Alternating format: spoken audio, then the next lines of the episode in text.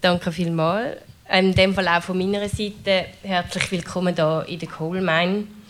Es freut mich sehr, den Gast zu begrüßen, Katharina von Buck. Ähm, sie hat in Hamburg studiert, sie ist dann ans Schauspielhaus Zürich gekommen, hat auf verschiedenen Schweizer Bühnen gespielt, wie im Theater Neumärt und auf dem, im Stadttheater Bern.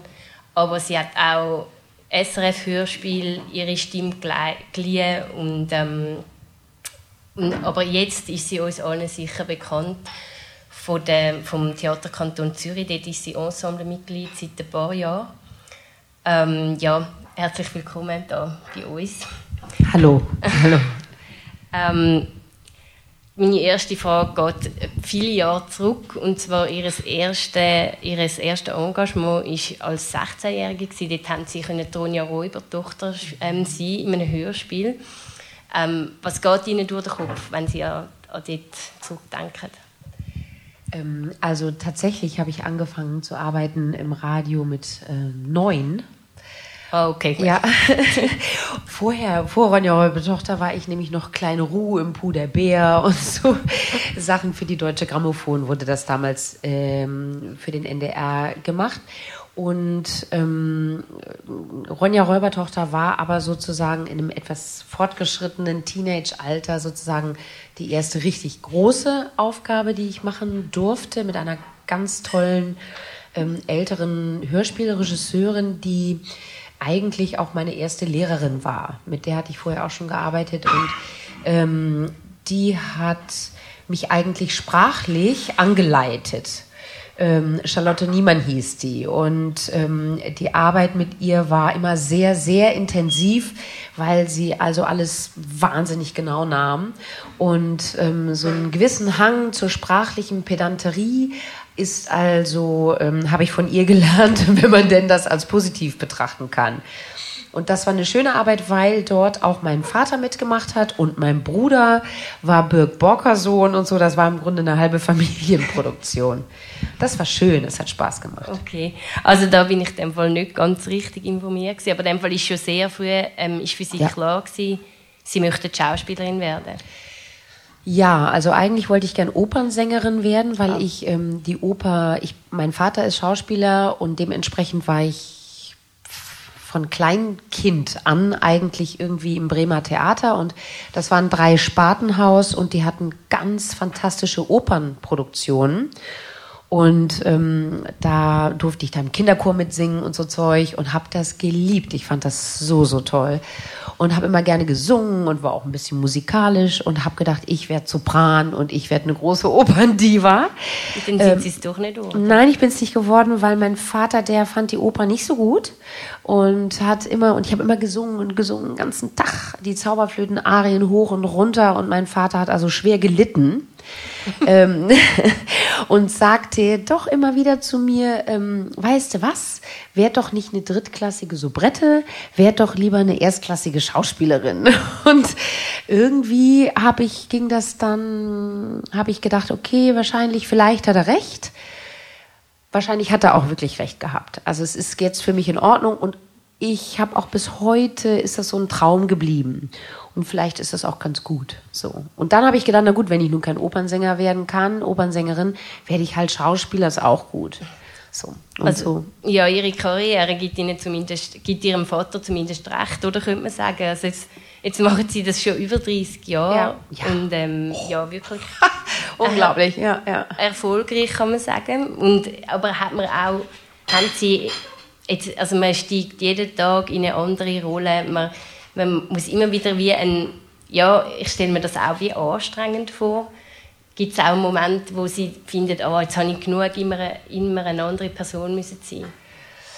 Äh, tatsächlich ist das so, dass, also für mich persönlich, ähm, sich das verändert hat. Also anfangs war es eigentlich nur der reine Spieltrieb und sich verkleiden und ohne, teilweise ohne zu denken, einfach zack, eine neue Rolle und ähm, wirklich äh, naiv. Der Spieltrieb und die Fantasie, alles ausleben zu können, war, kam wirklich einer, einer überbordenden Fantasie eigentlich, äh, war dem zu schulden, dass mich das so viel Spaß gemacht hat.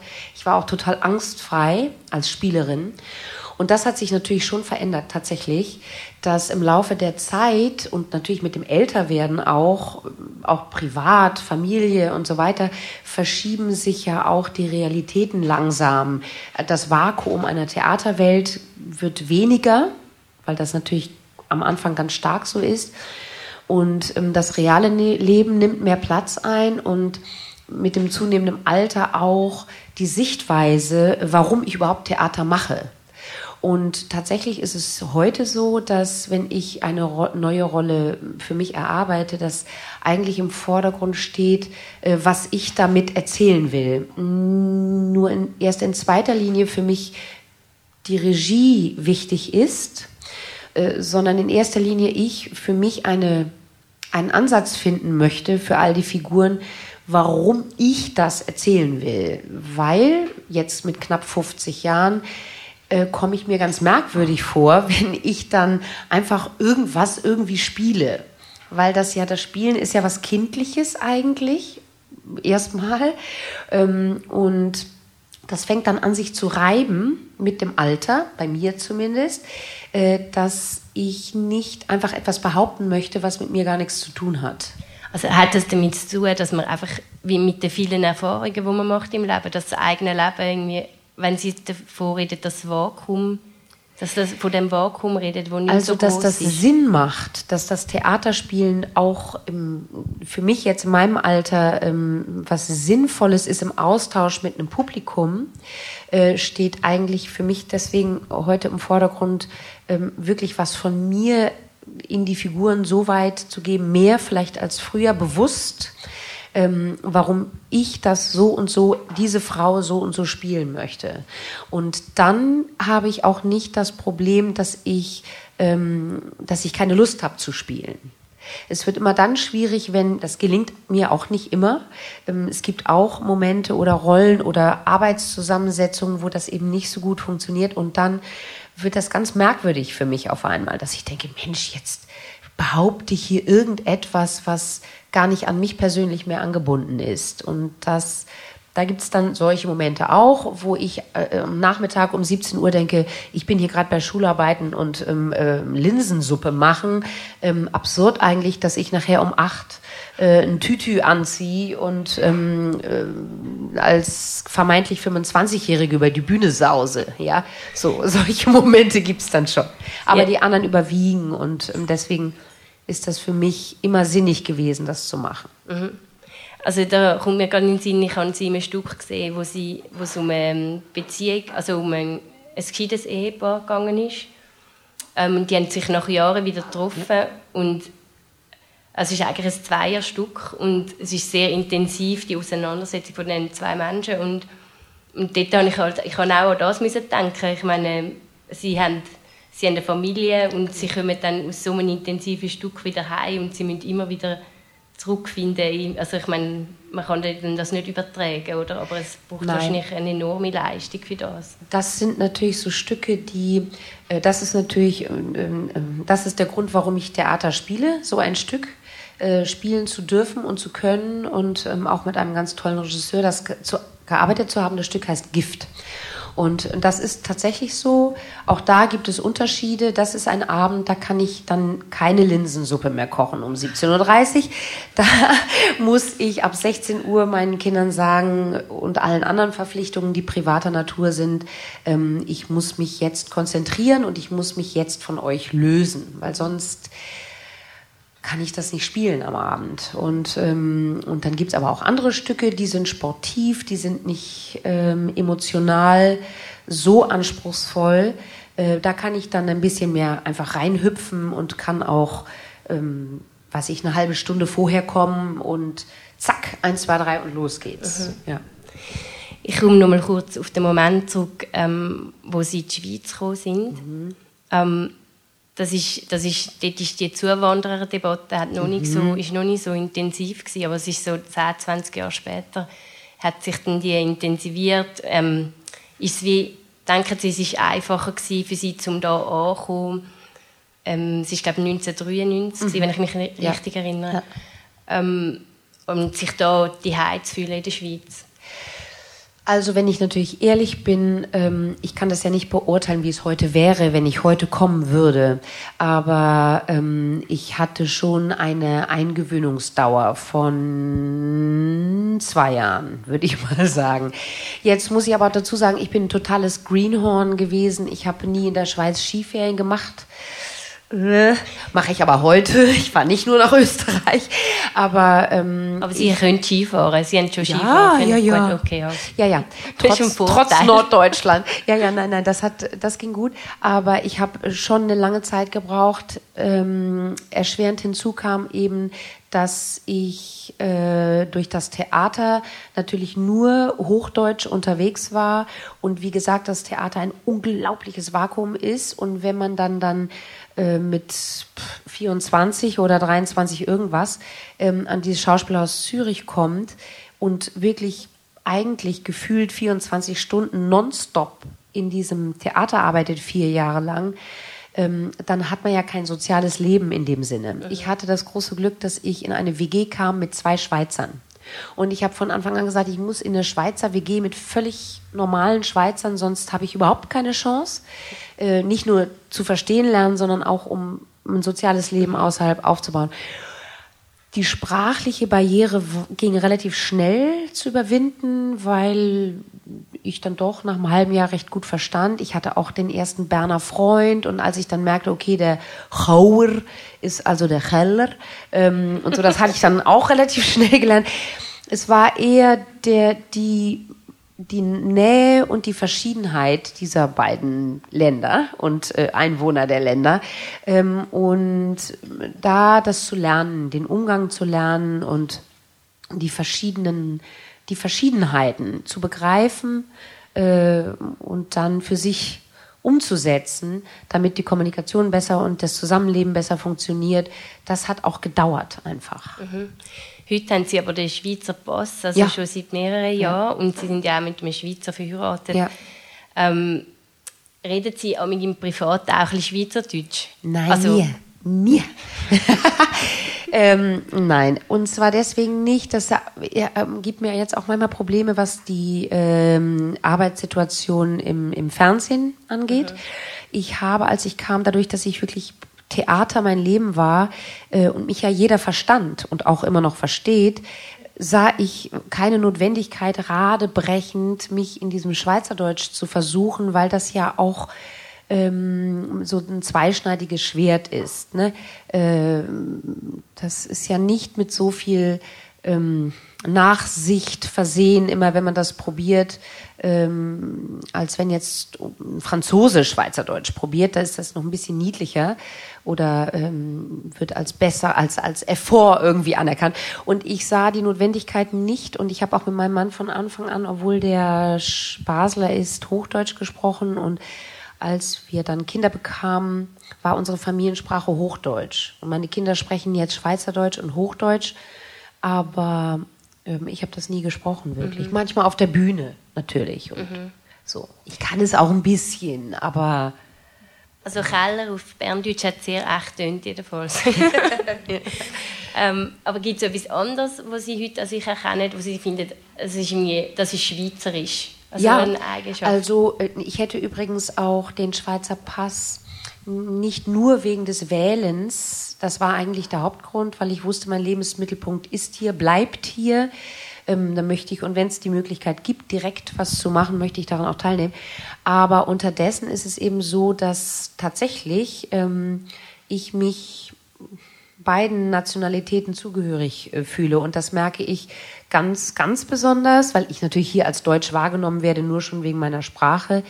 Ähm, aber das merke ich ganz besonders, wenn ich nach Deutschland gehe.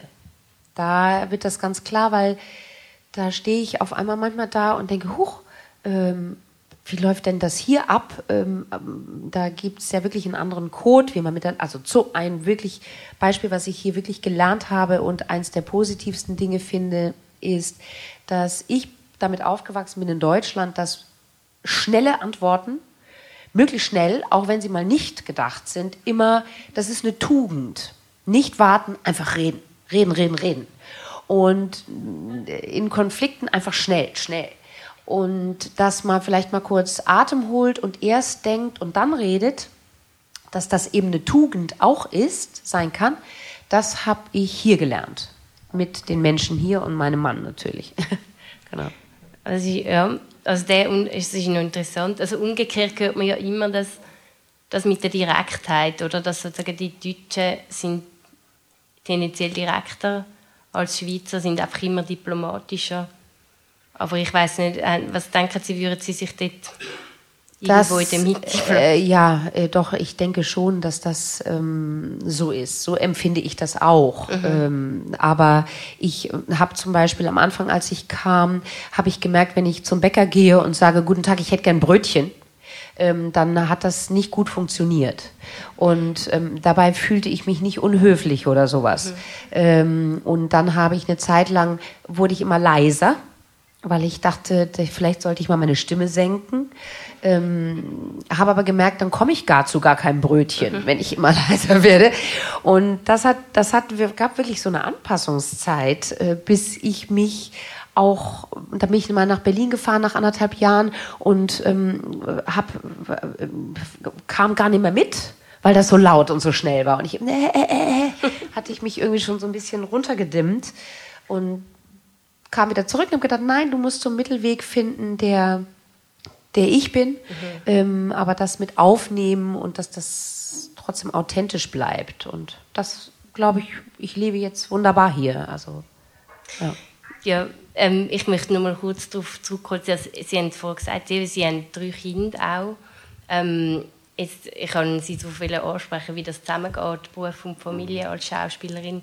Zum Beispiel, wenn man schwanger ist, schwanger ist, was spielt man da für eine Rolle? Oder äh, ist also als, aller, als allererstes werden mal die Kostüme weiter und weiter und noch mal ein bisschen Eben weiter gemacht. der amerikanischen Serie, oder? also ähm, auf der Bühne hatte ich das zweimal und das wird einfach so lange, so viel weiter gemacht, bis man wirkt und bis es halt nicht mehr geht. Mhm. Ähm, mit meiner Tochter 2001 war der äh, Produzent und die Macher von Lithium Blanc so so unglaublich äh, besonders freundlich zu mir, dass sie das eingebaut haben. Und zwar, da hatte ich erst ein halbes Jahr Lithium Blanc angefangen. Zack, haben die das eingebaut. Und ich habe gesagt, ich bin, ich, ich bin schwanger. Und ähm, dann haben, hat der PC Furter gesagt, gut, dann bauen wir das jetzt ein. Und ähm, das war ganz toll für mich. So konnte ich bis, glaube drei Wochen vor der Geburt habe ich gedreht und sechs Wochen danach wieder. Und das alles geht aber nur weil ähm, mein, mein Mann arbeitet auch voll, voll, voll, voll. Ähm, ich, wir haben aber das Glück, dass meine Schwiegermutter einfach die beste Frau westlich des Mississippi ist und war, war und ist. Äh, und auch meine Eltern aus Bremen äh, bis viermal im Jahr a drei Wochen zu uns kamen und mit uns gelebt haben und ähm, sich um meine und meines Mannes Kinder gekümmert. Und, und so haben sie immer können eigentlich weiterarbeiten genau. Und ähm, ich, wir hätten beide nicht drei Kinder, wenn ähm, wir haben nach dem ersten Kind also unsere Eltern zu Rate gezogen, ob es noch drin liegt, ein zweites zu haben, oder ob sie sagen, nein, geht nicht. Und sie haben gesagt, okay, wenn du das, wenn ihr das wollt, dann helfen wir euch weiter. Und das dritte Kind war dann ein Geschenk. Ähm, das war so nicht geplant, da konnte dann keiner mehr sagen, jetzt ist es mir aber zu viel. Und ähm, nein, die sind, also was sie, jetzt sind gerade meine Eltern da. Mhm. Und nächste Woche kommt meine Schwiegermutter wieder, wenn die fahren. Und das sind ziemlich glückliche Kinder, muss ich sagen. Also ja. Und ich, wir sind sehr dankbar. Und ähm, die haben ein super Verhältnis, kommt ja auch nicht. Die, meine Tochter fährt auch noch mit meiner Mutter in die Ferien und meinem Vater und macht das gerne und so. Ist wirklich toll. Ja. Ähm, ich möchte noch auf eben gerade auch nochmal Lithium Blanc ansprechen. Also sie haben ähm, in sehr also das war ein riesen Erfolg ähm, die Serie in der Schweiz. Es hat seither glaube ich wenige andere Serien gegeben, die so gut gelaufen sind. Ähm, werden Sie heute noch auf das angesprochen? Ähm, ja, ich werde immer wieder mal darauf angesprochen, insbesondere dann, wenn es wiederholt wird natürlich irgendwie, äh, obwohl dann die Leute etwas gucken, weil sie denken, ist sie das noch oder ist sie das schon nicht mehr? Ähm, manchmal, wenn ich dann anfange zu sprechen, dann ähm, gibt es wie so ein, mhm. eine Verbindung. Äh, wenn es präsent gerade im Fernsehen ist, werde ich schon nochmal darauf angesprochen. Ja. Und was sind das für Erinnerungen? Sind das von mir persönlich, ja. Äh, das sind ganz, ganz fantastische Erinnerungen. Also ich habe ähm, vorher immer nur Theater gespielt und mit dem Christoph Schaub zweimal gedreht ähm, und war sozusagen so der Kunst das musste für mich immer alles Kunst sein. Ähm, und weiß ich, wenn jemand kam und fragte nach Werbung, habe ich gesagt, nein, mit mir doch nicht und so. Und ähm, der PC Furter kam und fragte da an und ich war gar nicht, ich war ja nur eine Nebenrolle am Anfang und habe gedacht, ja, ach, das kann ich doch mal versuchen und verdiene noch ein bisschen Geld dazu und so. Und ich habe da so wahnsinnig unglaublich viel gelernt. Ähm, nebst dem, dass die Stimmung in diesem Team so gut war und der Produzent äh, wirklich eine Familie da erschaffen hat und äh, von einer Großzügigkeit, auch was Feste und so einen Zusammenhalt anging. Ähm, und die Arbeitsbedingungen in den ersten fünf Jahren waren so, so toll, weil äh, wir ähm, es gab Zeit genug, es war, wurde schon schnell gearbeitet, es gab Zeit und man konnte immer noch äh, sich selber anschauen, bevor man dann gedreht hat. Man hat geprobt, dann hat man eine technische Aufzeichnung gemacht, alle konnten die sehen, dann konnte man das selber überprüfen und dann wurde erst richtig gedreht. Und da war dann wirklich möglich, ähm, auch ich, also im Fernsehen oder wie, wie ich ähm, den Beruf der äh, Fernsehschauspielerin ausübe, denn das lernt man auf keiner Schauspielschule. Mhm. Ähm, das habe ich da wirklich gelernt und das war eine, für mich persönlich und auch als Gruppe war das eine ganz spannende und lehrreiche Zeit. Ganz toll war das. Ja. Also Sie sind ja dann, Sie, sind, Sie haben sich dann eher wieder auf Bühne konzentriert, oder kann man wie sagen, eben, Sie sind jetzt seit längerem beim Theaterkanton Zürich. Genau, seit acht Jahren. Ja, ja. also und dort äh, ähm, das ist ja eher ein kleines Ensemble. Ja. Ähm, was, hat sie, was hat Sie dort gereizt? Ähm, als ich nach Zürich kam, war meine zweite Produktion ähm, äh, Dantons Tod und da hat Rüdiger Bobach, der heute der Intendant und Regisseur ist von dem Theaterkanton Zürich, äh, Dramaturgie gemacht. Und da haben wir uns kennengelernt und haben uns sehr, wurden sehr, sehr enge Freunde und blieben immer befreundet, auch in dieser Zeit dazwischen. Und ähm, ich war ja frei ähm, ganz lange Zeit und wollte eigentlich nicht fest in ein Ensemble und konnte immer Theater spielen und drehen sehr gut miteinander verknüpfen. Und ähm, 2010, 2009 kam er zu mir und sagte, du, ich habe die Intendanz bekommen von dem Theaterkanton Zürich.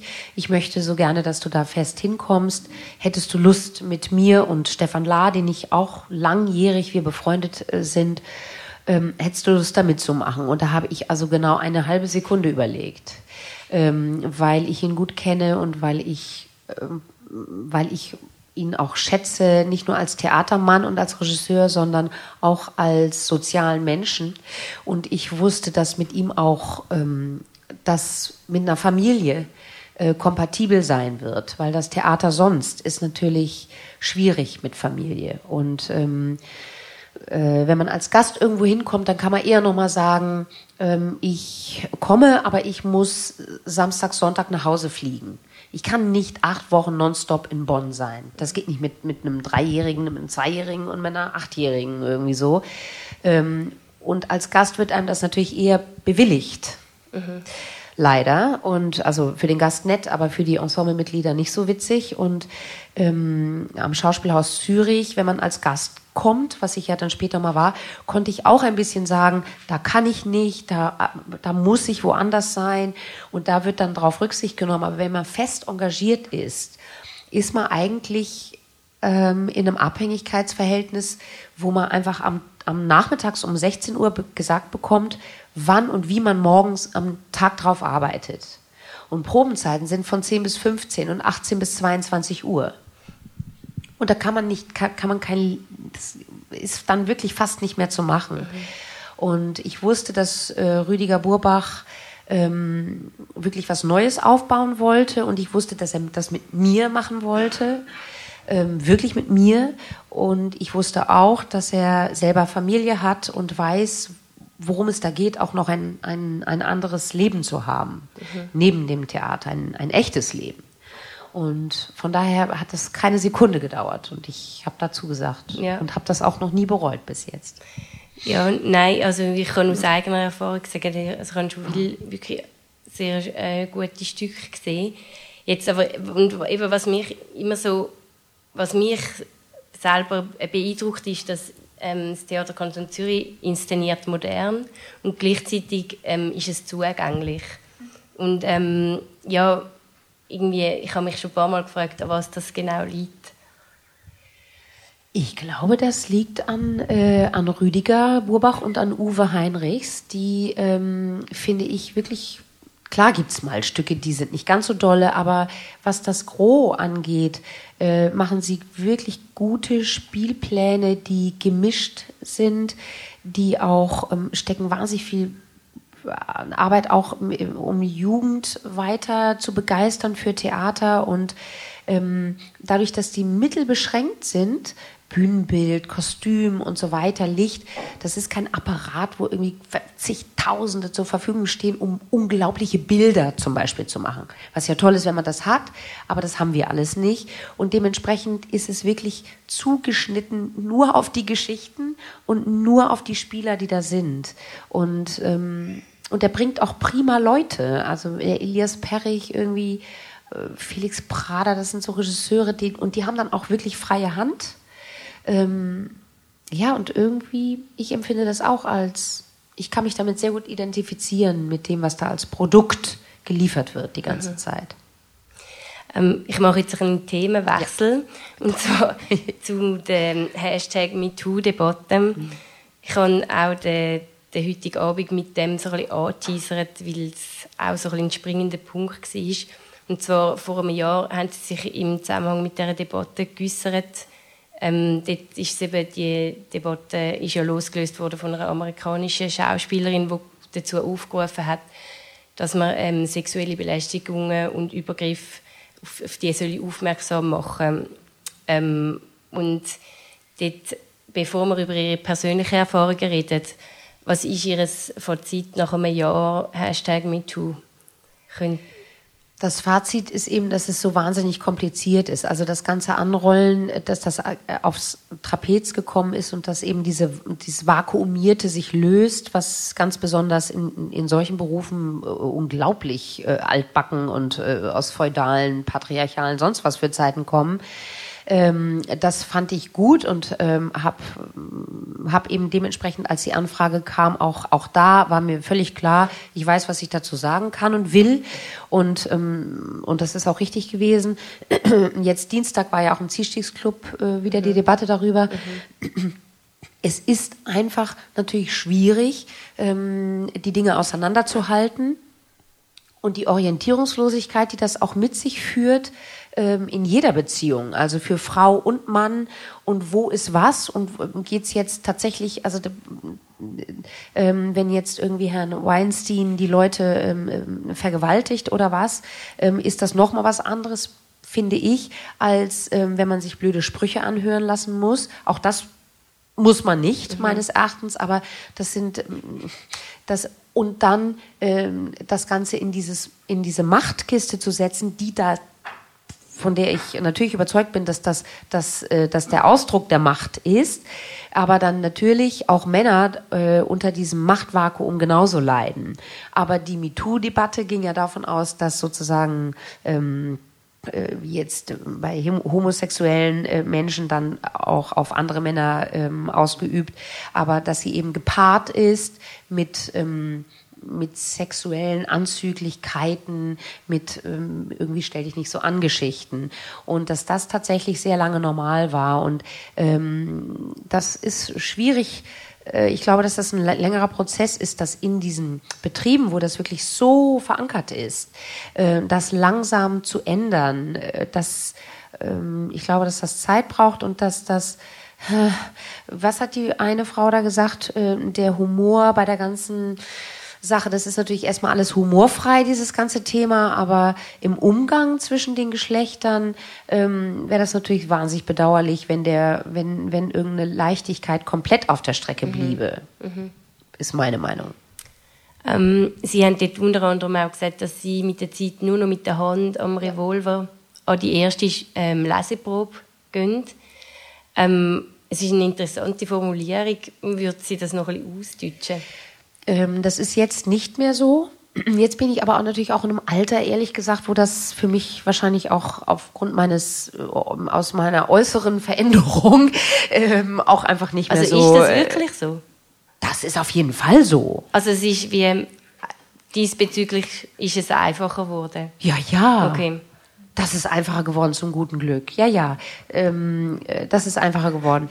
Aber Äh, aber die Hand am Revolver, ich habe wirklich ein paar auch ähm, äh, nicht so äh, fröhliche Erfahrungen diesbezüglich gemacht.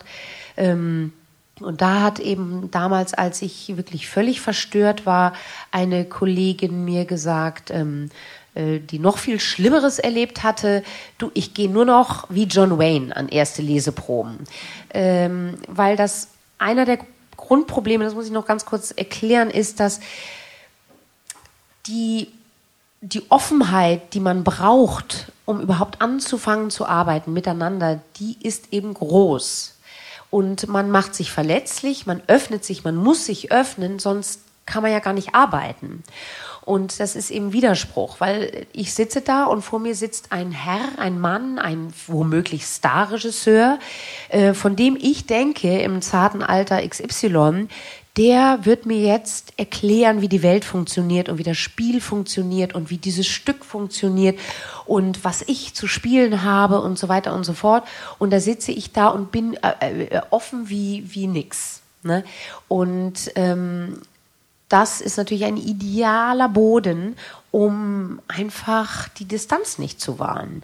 Ähm, in jeder Beziehung die Distanz nicht zu wahren. Und das äh, nach ein paar Erfahrungen habe ich gedacht, so irgendwie nein. Und diese Kollegin sagte mir, versuch das so, äh, das spürt, das spüren Männer, mhm. dass du da aggressiver unterwegs bist. Ähm, das hat natürlich zur Folge, dass man auch erstmal so, so ein Schild vor sich hat. Das ist für die Arbeit eigentlich Mist. Aber wenn es nicht anders geht, also ich habe das gemacht und das hat mir erstmal geholfen. Also Sie haben ein Beispiel ähm, erwähnt, wo ihnen eben dem, der Regisseur Matthias Hartmann hat ihnen durch den Tag gewuschelt ja, ja. und gesagt, gehen wir nachher gut zum Mittagessen, während ja. eine andere Schauspielerin ihren, ihre Rolle gespielt Wobei hat. ich nämlich in diesem Moment auch noch sagen muss, für mich war der, die, dieses, das habe ich ja auch damals in diesem Interview gesagt, ich selber bin äh, wahrscheinlich noch sehr... Ähm, schwer aufzuregen diesbezüglich. Also wenn jetzt jemand irgendwie, wenn jetzt ein Techniker einen Pirelli-Kalender mit irgendwelchen nackten Frauen bei uns hängen hat, dann ehrlich gesagt äh, äh, äh, ist mir das Wurst. Ja? Mhm. Wenn mich das stören würde, würde ich sagen, ey, mach mal weg. Mir ist das egal. Ich bin da nicht so, mich, mich persönlich verletzt das nicht. Ähm, ich kenne den gut und ich denke, so what. Ähm, aber äh, das heißt, dieses ins Haar greifen ist ein Thema. Ähm, wo ich jetzt mit ihm schon einen sehr lockeren, lustigen Umgang hatte, aber natürlich geht das eigentlich nicht, dass er mir ins Haar greift von hinten. Das geht, das geht einfach nicht irgendwie. Aber was schon mal über noch mal gar nicht geht, ist, dass ich auf der Bühne sitze und dort eine Kollegin probt und einen Monolog versucht zu spielen und er sie demütigt, demütigt und das geht dann auch schon fast in so was Sexuelles. Mhm. Er demütigt sie von Mann zu Frau, indem er ihr zeigt, dass links daneben, das ist ja war 2008, ähm, vor zehn Jahren, eine Frau sitzt, die zehn Jahre jünger ist und der er jetzt gerne durch die Haare wuschelt, weil das nicht interessant ist, was die 50-Jährige da spielt. Mhm. Und ähm, das war wirklich, da ärgere ich mich heute noch, dass ich nicht den Mut hatte, dass ich nur zu ihm gesagt habe, du, können wir das mal klären, wenn hier nicht geprobt wird, äh, anstatt zu sagen, Finger weg und ich gehe jetzt. Äh, das ist einfach nicht auszuhalten. Aber ja. das habe ich mich nicht getraut und schön blöd. Ja, es, es ist ja irgendwie das Machtgefälle, wo es im Theater gibt. Oder es, es, und eben auch die, die fließenden Grenzen, wo man irgendwie muss erkennen was geht und was geht nicht mehr. Und ja, also ich habe äh, mehrfach Kollegen, äh, und das ist ja auch schwierig, wenn der Kollege nett ist und man hat eine super Beziehung, womöglich noch eine Affäre da am Laufen, ähm, dann klar knutscht man rum auf der Bühne, wenn man das soll.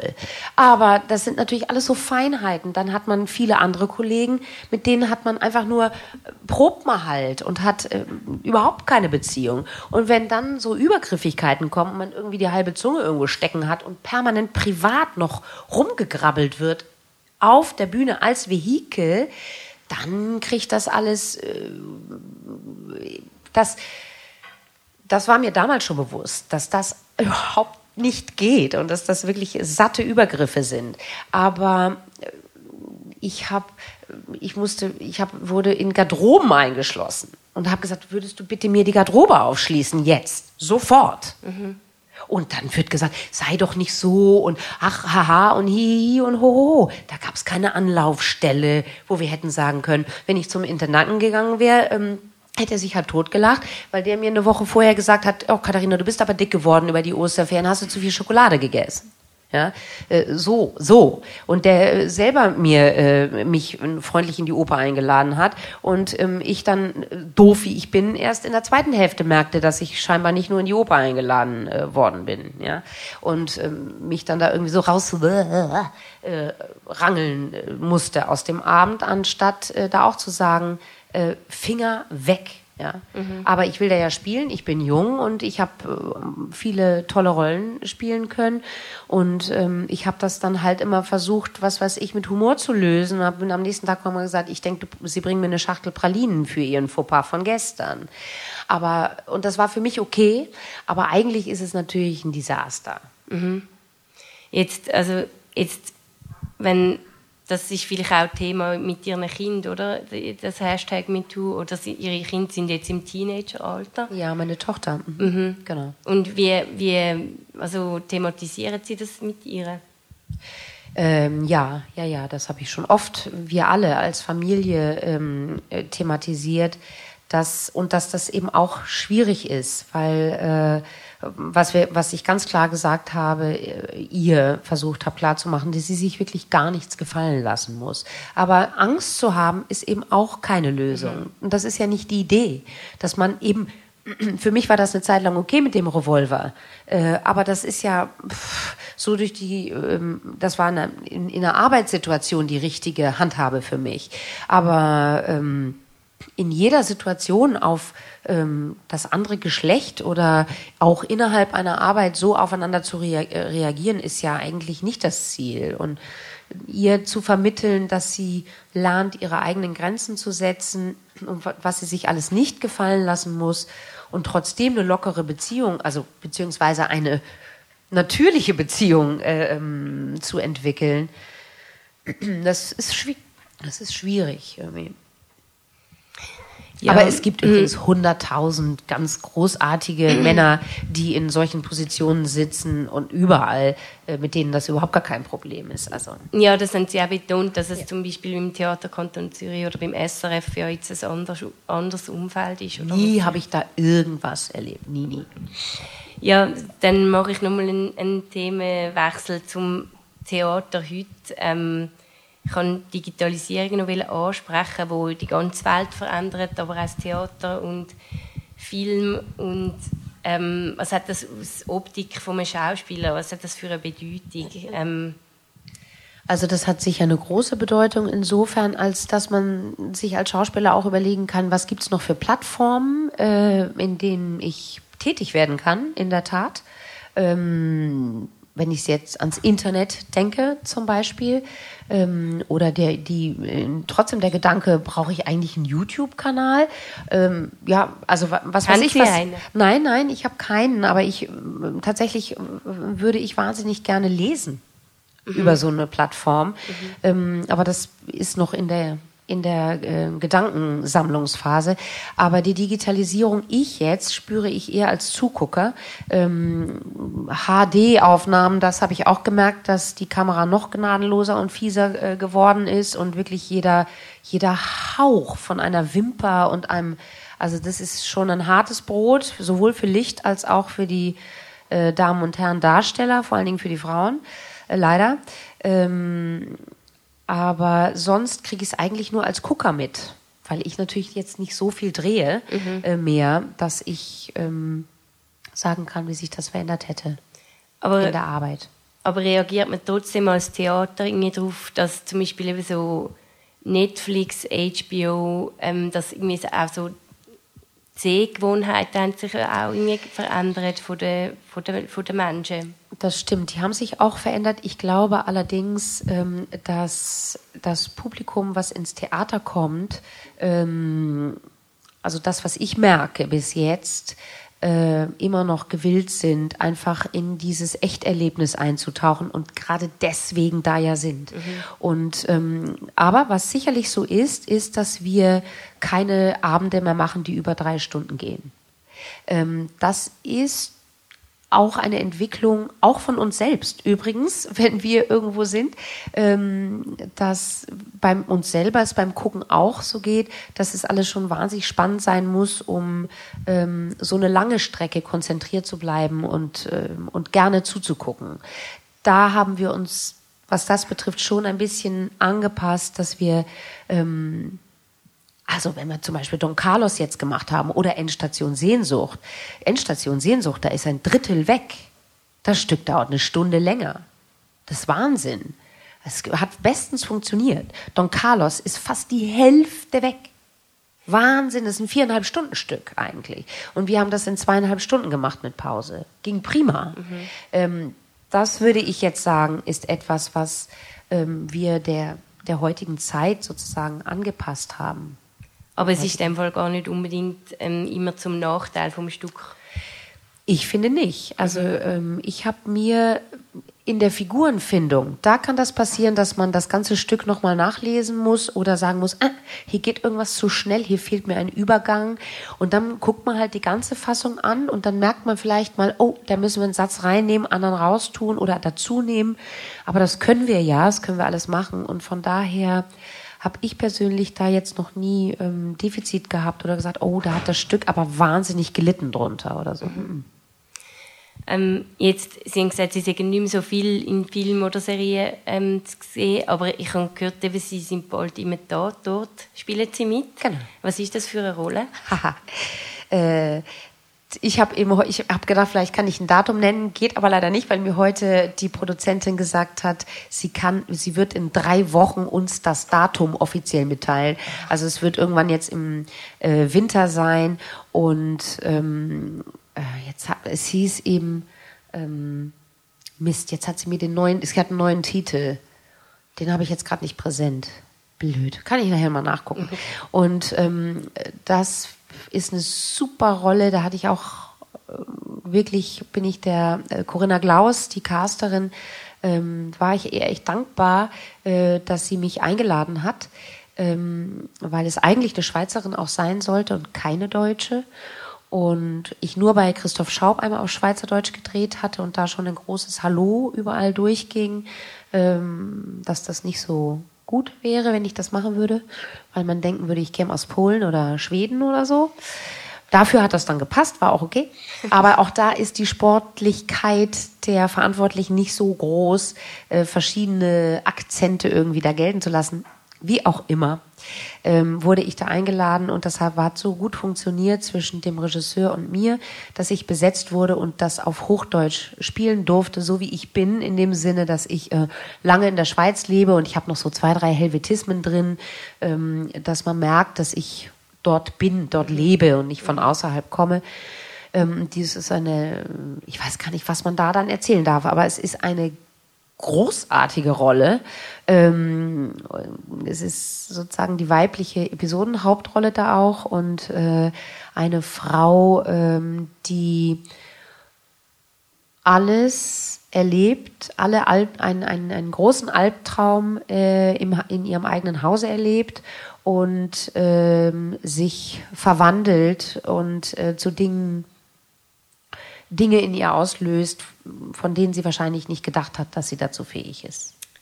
Das klingt spannend. Ja, also, spannend. sind wir gespannt. Ähm, aber Sie zum Beispiel als, als Hauptkommissarin in einem Tatort, wo in Winterthur Klar, wäre super. Wär gut? Ja, ich glaube auch. Wäre nicht schlecht. Eben diese sprachliche Barriere, aber das könnte man ja immer thematisieren und eben mit Spaß. Ja, aber das ist, glaube ich, das ist so ein ähm, politisch besetztes Thema und ist es halt so. Es ist schon okay. ja, schau, sonst noch führen, was haben Sie noch für Projekte? Ähm, wie, wie geht es? Ja, also ähm, jetzt bin ich eigentlich erstmal die nächsten drei Jahre bin ich ähm, am TZ weiterhin und ich mache immer fünf, vier Stücke pro Jahr. Ähm, als nächstes machen wir die Mausefalle von Agatha Christie. Auch für mich das erste Mal einen echten Krimi auf der Bühne zu spielen mit allem drum und dran. Also wirklich ein Krimi-Krimi. Ha, das ist lustig. das macht die Barbara Brürsch. Das macht, ähm, macht sehr viel Spaß, mit ihr zu arbeiten. Und ähm, ich bin gespannt, ob das dann für den Zuschauer auch ähm, spannend ist zu gucken. Also wenn er, wenn er den, wenn er die Mausefalle nicht kennt äh, wie die ausgeht und was da genau passiert. Das macht sehr viel Spaß zum Proben. Das ist das nächste und jetzt bin ich noch für eine erkrankte Kollegin am Einspringen für die äh, Zwingli Roadshow. Teilweise auf Schweizerdeutsch. Da habe ich in anderthalb Wochen spiele ich das. Da bin ich jetzt einfach zackig das am Übernehmen. Und, ähm, und wenn das äh, vorbei ist, kommt die Komödie im Dunkeln mit dem Rüdiger Burbach und dann kommt von Ibsen der Volksfeind. Okay. Und dann kommt Kleider machen Leute im Sommertheater wieder irgendwie, ich glaube 50 Mal oder was spielen oder 48 Mal oder sowas. Wahnsinn. Ja, genau. Also die, das Ganze das ist voll, viel zu tun. Ja, ja also ähm, ich, ich würde noch gerne sehr lange weiterreden mit Ihnen, aber ich möchte jetzt dem Publikum noch die Möglichkeit geben, auch der Katharina von Bock eine Frage zu stellen.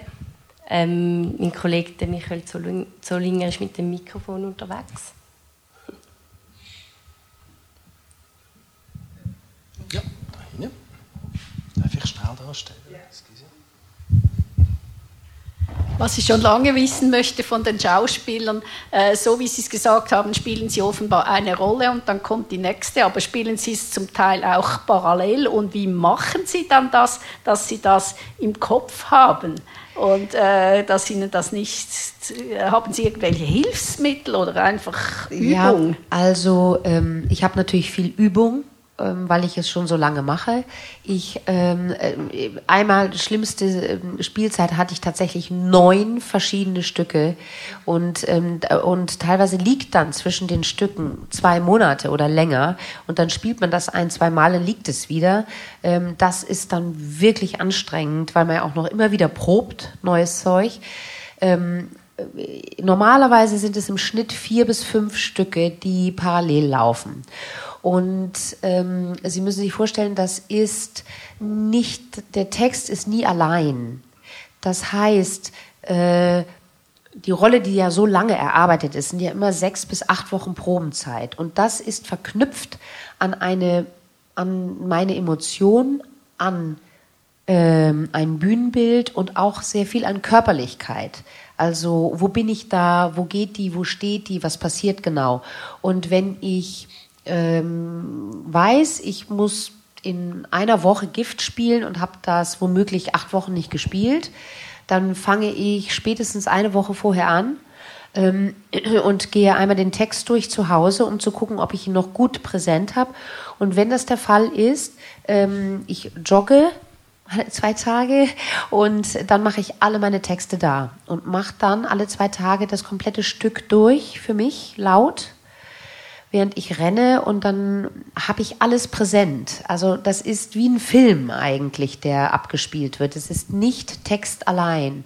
Und deswegen, dadurch, dass das verknüpft ist an ähm, Regionen im Hirn, die eben mit Bewegung und mit Emotionen verbunden sind, ist das lustigerweise, also Verwechslungen zum Beispiel kommen nie vor. Nie, nie. Weil die Personen so unterschiedlich sind. Und das ganze Welten, da sind so Welten im Kopf irgendwo.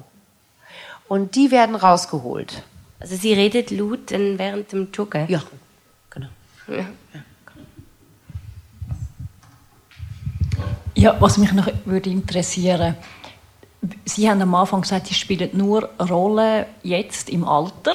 Sie haben das selber so äh, formuliert, wo Sie sich können eingeben wo Sie können dahinter stehen Wie weit können Sie eine Rolle dann selber ausbauen? Also das Drehbuch ist geschrieben, der Charakter ist vielleicht irgendwo bestimmt, der Regisseur hat auch noch seine Vorstellungen.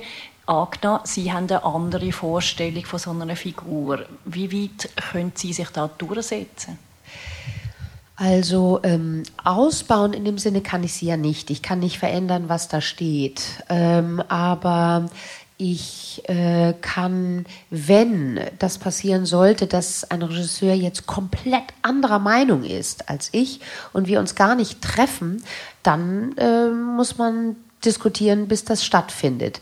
Weil ähm, was ich einfach festgestellt habe, ist, wenn ich etwas übernehme, einfach so, was mit mir nichts zu tun hat oder was ich auch nicht nachvollziehen kann, warum ich das erzählen soll von mir aus, ähm, dann kann ich fast nicht mehr spielen. Äh, und ich, dann glaube ich mir eben selber nicht. Und das ist, das ist nicht aushaltbar für mich persönlich. Und, ähm, und deswegen kämpfe ich dann, bis am Schluss bin ich diejenige, die da steht und mich exponiere und ich werde wahrgenommen und ich muss das Leben transportieren. Und ich habe lange nicht mehr erlebt, dass ähm, äh, dass das nicht gefragt gewesen wäre. Im Gegenteil. Es ist eigentlich mit den Menschen, mit denen ich zusammenarbeite, ähm, die kommen mit Ideen und dann ist das ein Hin und Her und mehr so und mehr so.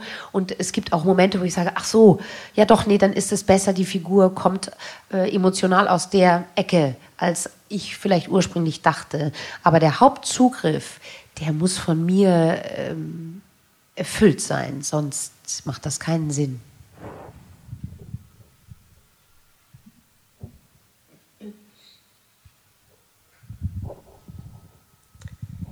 Ja gut, in dem Fall sind wir am Ende von dem Stadttag. Ähm, danke vielmals nochmal, für, für, dass, Sie, dass Sie bei uns zu Gast sind und danke Ihnen, dem Publikum, für das Interesse. Ähm, ich, ähm, möchte mich ich möchte mich auch nochmal bei der Coalmine bedanken und bei unseren Sponsoren und die Gelegenheit nutzen, auf unseren nächsten Tag noch hinzuweisen. Der ist am 29. November mit dem Marks Way. Ähm, ja, und wir haben noch ein kleines Dankeschön für Sie ähm, vom Vollenweider. Oh, ja. Danke. Genau. Oh, das ist ja Das ist toll, da freue ich mich. Ja, danke. Die anderen meiner Familie auch. Ja, Super, vielen Dank. Gut, und dann, ja, vielleicht noch kurz, ähm, wir sind ein Verein und man kann von uns, bei uns Mitglied werden. Und ähm, ja, das ist einfach auf www.stadttalk.ch.